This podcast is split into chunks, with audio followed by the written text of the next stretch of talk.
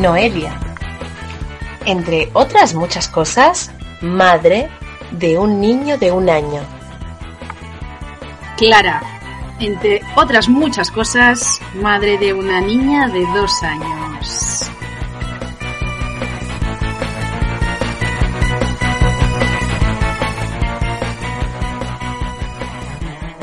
Y estamos Desmadradas.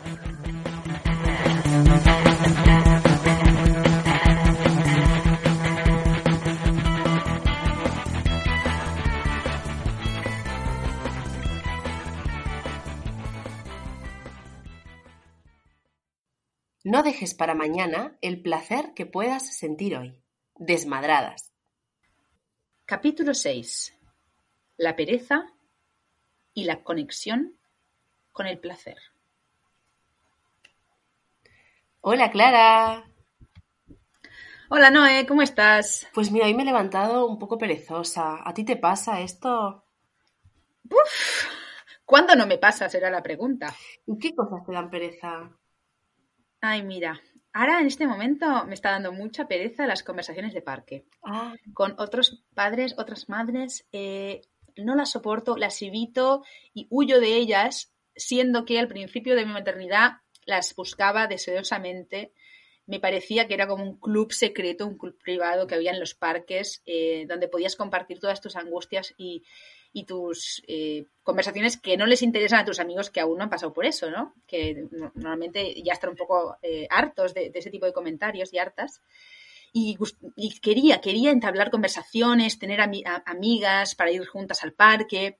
Y no me pasaba, ¿no? ¿no? No me llegó a pasar de esta manera, pero ahora, no sé por qué, eh, eh, he tenido ya varios contactos en el parque y, me, ha dado, me he dado cuenta que no, no es lo que deseo, no es lo que quiero. Me da mucha pereza esas conversaciones iniciales cuando no conoces a alguien, eh, tu hija está jugando con, con su criatura en el arenero y de dónde eres y cuántos años tiene y ya come, duerme, ay, fíjate, y de qué trabajas. Bueno, bueno, esas conversaciones se me hacen una montaña. No, no quiero más tenerlas. Me, me da mucha pereza. Sí, a veces eh, pasa un poco, yo, yo empatizo mucho con esto que estás diciendo, y pasa un poco de que por querer hablar con esa madre o ese padre, pones a la criatura en medio para llenar ese vacío y para comenzar a, a- a conversar y a tomar contacto, ¿no? Ahí está. Porque si no se genera una tensión, ¿no? O sea, si las criaturas están jugando juntas, ¿no? Ahí hay una química, hay un juego ahí. Y con alguna miradita, la miradita de, ¿no? Reconocimiento, hola, tal, tal, pero después, si no, no entablas una conversación, se genera como una tensión, ¿no? Como que las dos personas sienten que ahí tendrían que haber unas palabras de compartir y no se dan. Y eso también es muy tenso. Claro, porque es todo el tiempo lo mismo, ¿no? Ay, qué grande que está, qué autónomo, lo de siempre. Tal cual. Y además, a mí me ha pasado, porque cuando estaba en esta época que sí me, sí me interesaba tener ese tipo de relaciones y conseguí varios teléfonos de otras mamás del barrio, pensé, perfecto, es mi sueño. Después nunca encontré como realmente la ocasión para hacer uso de esos teléfonos y están ahí muertos de asco. Ahí es cuando decidí, vale, claro, realmente no te interesa tanto, ¿no? No quieres es- realmente ese tipo de vínculos, así que déjalo correr. No es para ti. Claro, porque quizá en realidad lo que buscabas era una especie de, de conexión y de poder compartir las angustias que a todas nos pasan sobre la maternidad, pero quizá no era con ellas, ¿no? Ah, exacto. ¿Qué más te da pereza? Pues mira, a mí lo que me da pereza, una cosa que, mm, que estoy viendo bastante y me sale de publicidad, está en las redes sociales, me aparece, compra este kit para que tu hijo sea súper inteligente, eh, nunca tenga ningún problema social, tenga muchos amigos y sea muy feliz. Bueno, y es como un kit de estimulación, de estimulación visual, estimulación táctil, estimulación, no sé, eh, de lenguaje, tiene como todos los tipos de estimulación. Y a mí esta cosa de haz cosas y, e inscribe a tu hijo en cosas y vamos a ofrecerle cosas a tu hijo para que sea súper inteligente, me da mucha pereza. parece que hay todo un marketing eh, relacionado con vender productos a padres y madres para hacerles creer que su hijo con eso eh, va a ser un triunfador, triunfadora en la vida. Sí. va, a triunfar, ¿no? ¿no? No va a quedarse eh, relegado en esa carrera que ya han empezado para competir con, sus compañeritos de, la escuelita eh, para ser los mejores en lo que sea, ¿no? eso es muy fuerte, como cómo aparece ya a tan temprana edad, ¿no? Y cómo también caemos, yo he caído mucho, mucho fuertemente en esas, esas lógicas, ¿no? De, no, porque claro, tengo que ejercitar su parte física, ¿no? Su inteligencia física.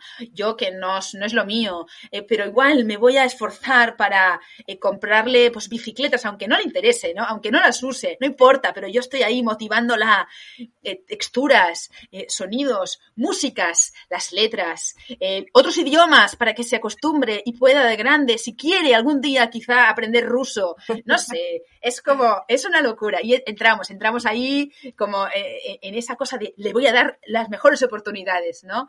Sí, totalmente.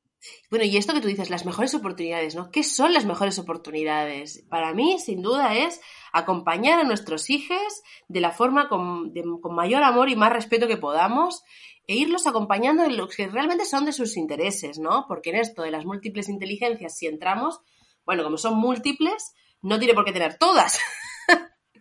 y va a, ser, las que él realmente o ella realmente quieran desarrollar, ¿no? Y aquí tengo una anécdota del pediatra Carlos González, que, bueno, cuando nació Unai, yo me puse a mirar vídeos de estos de crianza respetuosa y aparte con humor, ¿no? Porque, claro, ya era todo muy duro, me tenía que reír un poco. Entonces lo ponía y mientras le daba teta y tal, lo tenía ahí de fondo, lo iba escuchando y me iba dando como tips y piques para ir eh, criando, ¿no? Entonces lo que él planteaba era esto justo que estamos hablando de cómo las familias comenzaban a hacer cosas con el objetivo de, conseguir algo de sus hijos. Por ejemplo, le leo un cuento todas las noches a mi hijo porque quiero que desarrolle el lenguaje. Yo qué sé, lo llevo al parque porque quiero que sea habilidoso, ¿no? Entonces él hablaba de esto como una manipulación que teníamos los adultos respecto a nuestros hijos y cómo en realidad ¿Por qué le leo cuentos a mi hijo? ¿Por qué me siento a jugar a los trencitos con él? ¿Por qué hago una torre? ¿Por qué me pongo a pintar con él? No es para conseguir algo, o no debería ser para que conseguir algo en él o desarrollar algo en él, sino es porque me hace feliz, porque me gusta compartir con él, porque lo quiero, ¿no? Y eso me pareció fundamental, mm. me encantó. Ahí está, ahí está. Y ese desarrollo eh, va a aparecer en la medida de, sus posibilidades y de sus intereses que siento como si fuera una responsabilidad para mm, darle toda la gama de posibilidades a su alcance para que pueda potenciar ¿no? sus habilidades al máximo. Y eso eh, también es una trampa. ¿Qué más te da pereza, Noé, de la maternidad? Pues mira, Clara, a mí lo que me da pereza es confrontar ciertas opiniones de opinólogos de la vida, yo les llamo opinólogos de la vida, médicos y, otras personas em, cuando se ponen, digamos, a, digamos, a, preguntarme por qué hago tal cosa, por qué crío de esta forma, por qué, eh, yo qué sé, eh, tiene una media de cada color, ¿viste? Como estas cosas, este por qué, por qué, por qué, pero con una cuestión de, eh, justifícate, ¿no? O sea, no es un por qué. Claro. Inquisitiva. Hmm. Total. O sea, no es un porqué de, ay, bueno, ¿por qué hará esto? ¿No? Me, da curiosidad. No, porque te das cuenta en el tono, ¿no? Sino es, una, es un porqué positivo. Y eso me da mucha pereza. Porque, bueno, mira, ¿qué quieres que te diga? Pues porque. Pues porque sí, porque es lo que puedo hacer, porque creo que es lo mejor, porque, porque soy distinta a ti, entonces tengo una forma distinta a ti de criar. Sí, a mí también eso me da mucha, mucha pereza eh, tener a veces que, que, justificar decisiones, que además cuando es como repetidamente, ¿no? Eh, lo que más identifico en estos temas es el tema de la lactancia, que oh. siento que mucha, mucha, mucha gente opina constantemente y, y estoy un poco ya harta, o sea, eh, de tener que justificar. Y muchas, o sea, al principio eh, tenía más paciencia, ¿no? Entonces, bueno, explicaba, eh, compartía mi punto de vista, ahora me da mucha pereza ya. Intento, bueno, pasar ese momento y ya está, ¿no? Sí, con la lactancia me parece que pasa muchísimo todo el tiempo. Esto, porque yo no sé qué pasa a nivel social con la lactancia, que es algo que, interpela al ser humano. Yo no sé que, si es que, claro, está tan vinculado con la sexualidad, que eso es algo que, que choquea, digamos, en la mente de la gente, de no, no, cortocircuito, un bebé tan grande no puede tomar teta, se está viendo una teta, se está viendo una teta, ¿no? Como, no sé si es que pasa algo así, pero es algo como inquisitivo a nivel social de no, los bebés a partir del año, ¿no? Como que ya no tienen que tomar teta. Eh, gente, esto, además de que es una decisión entre esa madre y ese hijo, mmm, capaz que no me interesa tu opinión, capaz que mmm, hay otras, eh, otros organismos de salud de los que me fío más. Ay, sí, qué pereza. sí, sí, ya solo de recordarlo me da mucha pereza. Y otra cosa que también, eh, como me, me, da pereza a mí, es hace, por ejemplo, una semana o más, digamos, por ser generosa conmigo, una semana, que como pasta, ¿no? O sea, que se cocina solamente pasta en esta casa. Espaguetis, macarrones, macarrones, espaguetis. Tampoco es que haya más variedad de eso, ¿no? Porque la hora de la comida llega, ¿no? Se va acercando peligrosamente el reloj y eh, a mí me da una cosa que es como que no quiero esperar. Cuando tengo hambre, quiero, quiero comer, ¿no? Y no me da esa previsión a veces de haber cocinado algo rico, saludable y nutritivo y variado. Y entonces, bueno, después de esta semana de comer solamente pasta, con diferentes salsas, con diferentes acompañamientos, pero siempre pasta, pensa, bueno, Clara, venga, deberías bajarte alguna aplicación para poder inspirarte con recetas, para no darle a tu familia siempre esa misma comida. Le falta, le falta variedad a esa comida, a este menú. Y con eso me pasa con muchas cosas, ¿no? Como por ejemplo, pues con el tema de la actividad física o también, ¿no? Estos meses que, que he estado con Simona en casa, pues yo pensaba, bueno, eh, debería haber hecho manualidades, tener la casa llena de cosas súper creativas, artísticas, eh, que también hayan desarrollado, ¿no? toda su parte de, de, arte, creatividad, colores, texturas, sabores. Y no lo hice, ¿no? No lo hice por pereza. Y, y también me doy cuenta que al final cuando pasan, pues eso, dos semanas y no he hecho eso que parece que quiero, pues pienso, bueno, es que quizá no lo quiero tanto, ¿no? Quizás es algo que me gustaría en un mundo ideal que no existe. Mi realidad es que eso no es tan importante para mí, para hacer el esfuerzo que conlleva, ¿no? Es, esa actividad. Claro, comparo entre qué esfuerzo me lleva y qué obtengo de ese esfuerzo. Si lo que obtengo es inferior al esfuerzo que tengo que hacer, bueno, porque es un esfuerzo también emocional, ¿no? Si tengo que hacer mucho, mucho esfuerzo en algo, quizás que no lo quiero tanto. Porque si realmente quisiera eso, hacer deporte fuera algo que para mí fuera eh, gratificante, no supondría tanto sacrificio. Todo tiene un precio, ¿no? hay cosas que no lo pagan. y ya está. A mí lo que me da mucha pereza es eh, el enfrentamiento con las familias. Pon un ejemplo. Por ejemplo, ¿no? E, en esto de los regalos. ¿Por qué la familia siempre tiene que regalarle a Unai cosas azules? ¿Me lo puedes explicar? ¿No hay otro color? ¿No hay otra gama de colores en el mundo? ¿Solo hay azul, ay. celeste o azul marino? ¿Azul petróleo? Como... Aparte de la gama de los azules, ¿no tenemos otra, otros colores en el mundo? ¿Por qué tienen que ser cosas de plástico? ¿No tenemos otros materiales? ¿Por qué tiene que ser que todo el mundo le regale lo mismo. Podrás creer, Clara, esto es muy fuerte, esto es muy fuerte, bien. Cuéntame. Entonces, como vivimos en la playa, en el cumpleaños de Unai, te juro, pero te juro que todo el mundo le regaló cosas de playa. Es tan así que tenía como, pero un montón de cosas de playa. Y era como, bueno, es imposible que un año en tres vidas pudiera aprovechar todo esto. ¿Por qué no se pusieron de acuerdo? Es la envidia, es la envidia de, de, de la playa, que lo sepas. O sea, llega con el carrito lleno de eh, baldes, palas, bueno, todas las figuras para hacer pastelitos. Bueno, bueno, la envidia. La envidia va a ser de, todo el, toda la playa. Sí, claramente va a poder compartir, ¿no? Esto de comparte el baldecito. Sí, ¿cuál te comparto? Tengo seis. Sí, yo creo que con el tema de los regalos hay mucho camino por recorrer claramente. Y además, eh, pero también es verdad que hay, mm, según qué, tiendas o qué lugares uno va o una va, no hay eh, mucha elección para hacer, ¿eh? Es, eso también es cierto, que, que, a veces, lamentablemente, aún encontramos las cosas divididas ahí por color, ¿no? Hay como una línea de color rosa-azul que aún se puede ver claramente en juguetes, en ropa y tal. Y claro, muchas veces, pues eso, ¿no? Lo de plástico, pues es más barato o en fin. Eh, yo tengo un tema con los regalos igual, que a mí me da mucha pereza, eh, que es eh, regalos con sonido o con mucho colorido eh, bueno, bueno, eso, eso es de persona que yo creo o que te quiere mucho mal o de que no sabe que te está regalando, ¿no? Porque esos son los regalos que yo escondo, se pierden misteriosamente, te taladra la cabeza, ¿no? Con esos soniditos repetitivos muy estridentes y con esas luces también que te, te vuelve loca. Así que sin tema regalos eh, da mucha pereza a veces no confrontar, ¿no? esos, regalos que evidentemente no, no son adecuados. Claro, que también tiene que ver con, me parece, del otro lado, con no darse cuenta de cuál sería la pauta de crianza que uno intenta, ¿no? De tener poca apertura a poder ver a esa familia en su complejidad y quizá consultarle.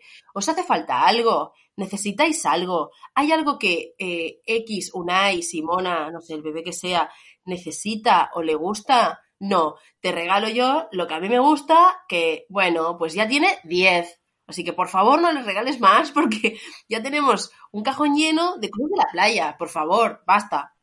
Yo lo que hago, la política que sigo es regalo algo, lo doy con el ticket de donde lo he comprado. Claro. Y ya está. No digo nada más. O sea, si esa persona ya tiene eso, no le gusta, le parece que es un regalo absolutamente innecesario, horrible, no me tiene que decir nada, va, se lo cambia y todas felices. Eso es lo que yo hago y creo que eh, deberíamos hacer todas como política general de, regalos. Sí, estoy de acuerdo, totalmente. Porque además un regalo es muy caro. O sea, realmente esa persona hizo un esfuerzo económico al, comprar, al, adquirir ese regalo. Entonces, qué triste es que después ese niño no, no lo aproveche. Un drama.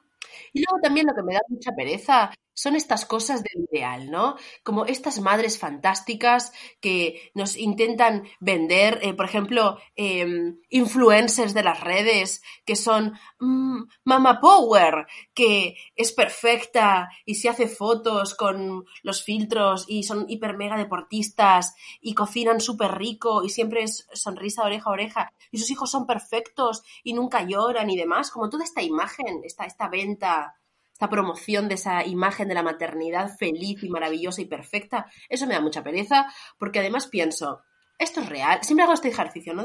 lo miro y digo, qué fantástico, qué maravilla, cómo me gustaría ser así. Y luego pienso, pero esto es real. O sea, esta persona, e, este, este niño nunca llora, siempre está así feliz. Esta mujer siempre cree que la maternidad es lo mejor que le pasó. No hay momentos en los que se desborda. Y luego pienso, no, no puede ser. Es mentira. Estoy de acuerdo contigo. Yo creo que son hologramas, ¿no? Son personas eh, que no existen, eh, realidad aumentada, no sé, diré como quiera. Pero después también es verdad que, bueno, ya sabemos que las redes sociales una muestra lo que quiere y ahí pues está esa libertad de mostrar solamente cuando eh, tienes una sonrisa en la cara y no cuando te estás mordiendo el labio porque lo, se te escaparía una, un acto violento y no quiere ser ese tipo de persona. Entonces, eso, eso también creo que está. Eh, y, una, y una también tiene que, pues eso, ¿no? Saber distinguir, ¿no? Vale, bueno, mira, me está queriendo mostrar esta parte, vale, debe tener otra. Pero bueno, dejémosle el beneficio de la duda, quizá no, ¿no? Quizá realmente eh, esa subida, eh, no sé, tiene esa capacidad de gestionar 10 criaturas con una sonrisa eh, en la cara, eh, haciendo mucho deporte y haciendo pasteles caseros eh, cada día, pues oye, feliz por ti. Quizá igual, no sé, por las noches tienes pesadillas o, lloras en el baño porque tu vida es un desastre por otra razón. No sabemos, no sabemos la realidad, la intimidad. Sí, total. Yo creo ¿no? que a veces la pereza es negativa porque nos hace postergar cosas que realmente tenemos que afrontar, ¿no? Por ejemplo, yo tengo un tema que me cuesta poner límites y ya lo sé, pero bueno, me hago la boluda y lo voy tirando para adelante porque, uy, qué, pereza enfrentarme a este tema que evidentemente me va a doler, va a ser conflictivo para mí, etcétera. Pues ahí pienso que, que bueno, que, que, tiene sentido, pero en realidad es miedo quizá, ¿no? De que te duela, de que, de que, en fin, de que sea un proceso complicado para ti. Pero la pereza también tiene una parte buena, ¿no crees?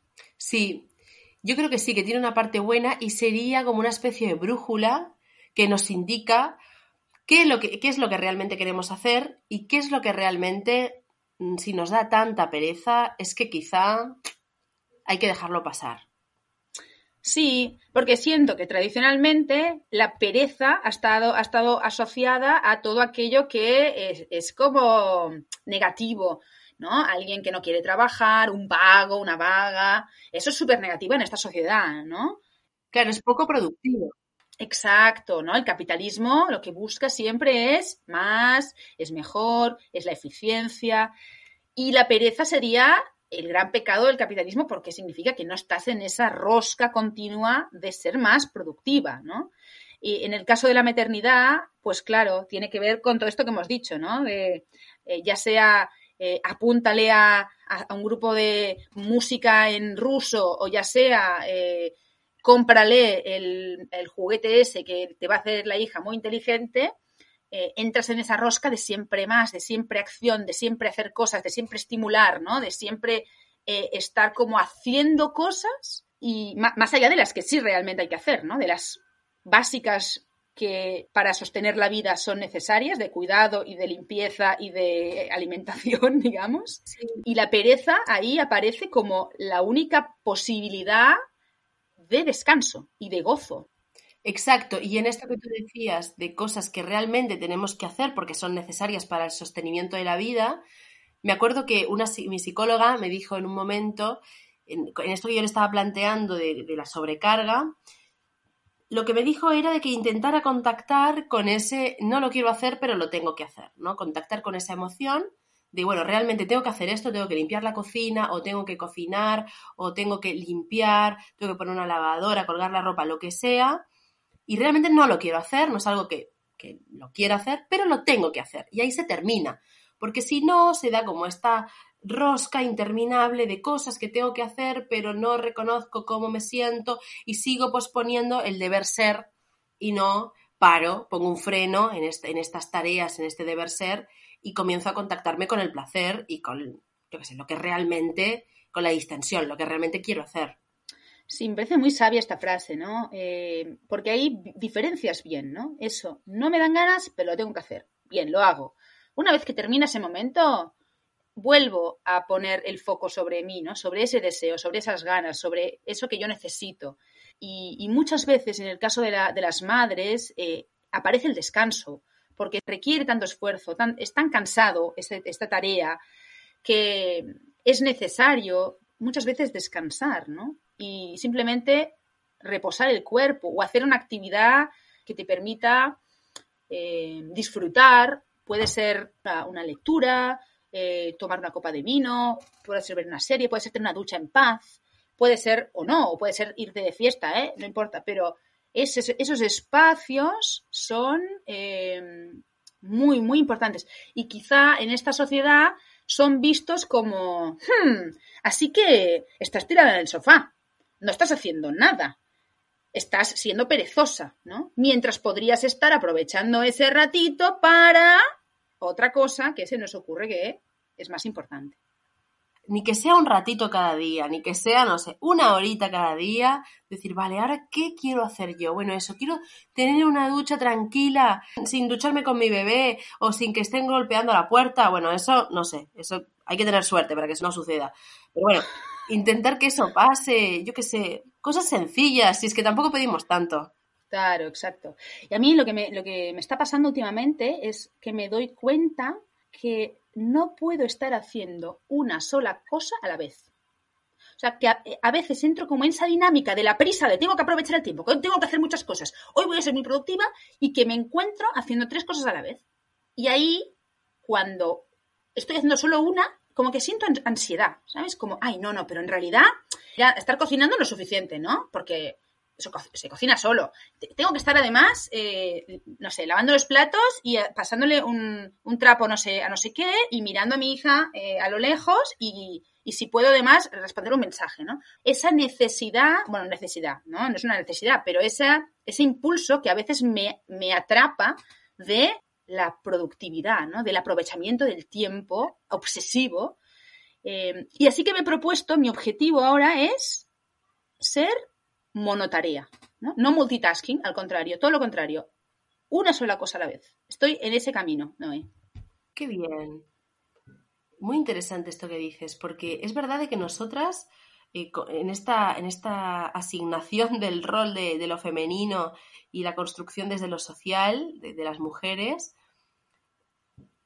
las mujeres acabamos teniendo esto de la multitarea y en estos dichos populares de las mujeres podemos hacer muchas cosas a la vez. Y, no, no, todas las personas pueden hacer muchas cosas a la vez. El tema es si eso es saludable y si eso al final no acaba teniendo repercusiones emocionales y, psíquicas de, toda esa sobrecarga, ¿no? Porque además, cuando descansamos, cuando estamos, eh, eso, vamos a ponernos en una escena, está, terminó el día, nos sentamos en el sofá, la criatura duerme y estás con tu pareja, en el caso de que exista esa persona, o simplemente estás sola y, y ¿qué estás pensando?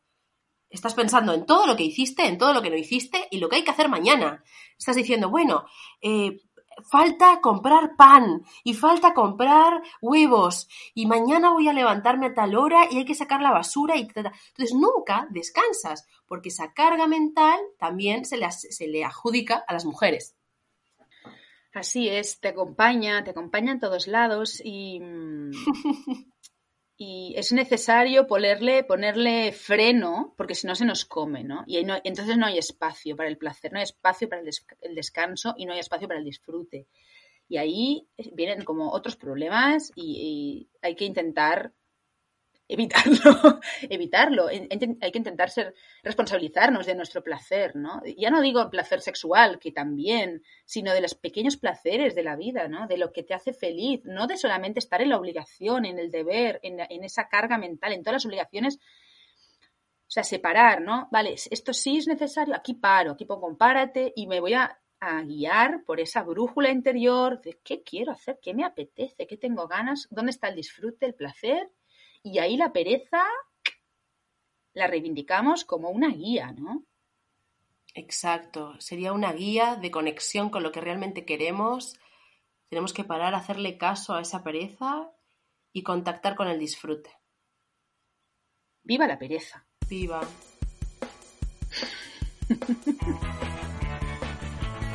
y acuérdate de desmadrarte sin culpa.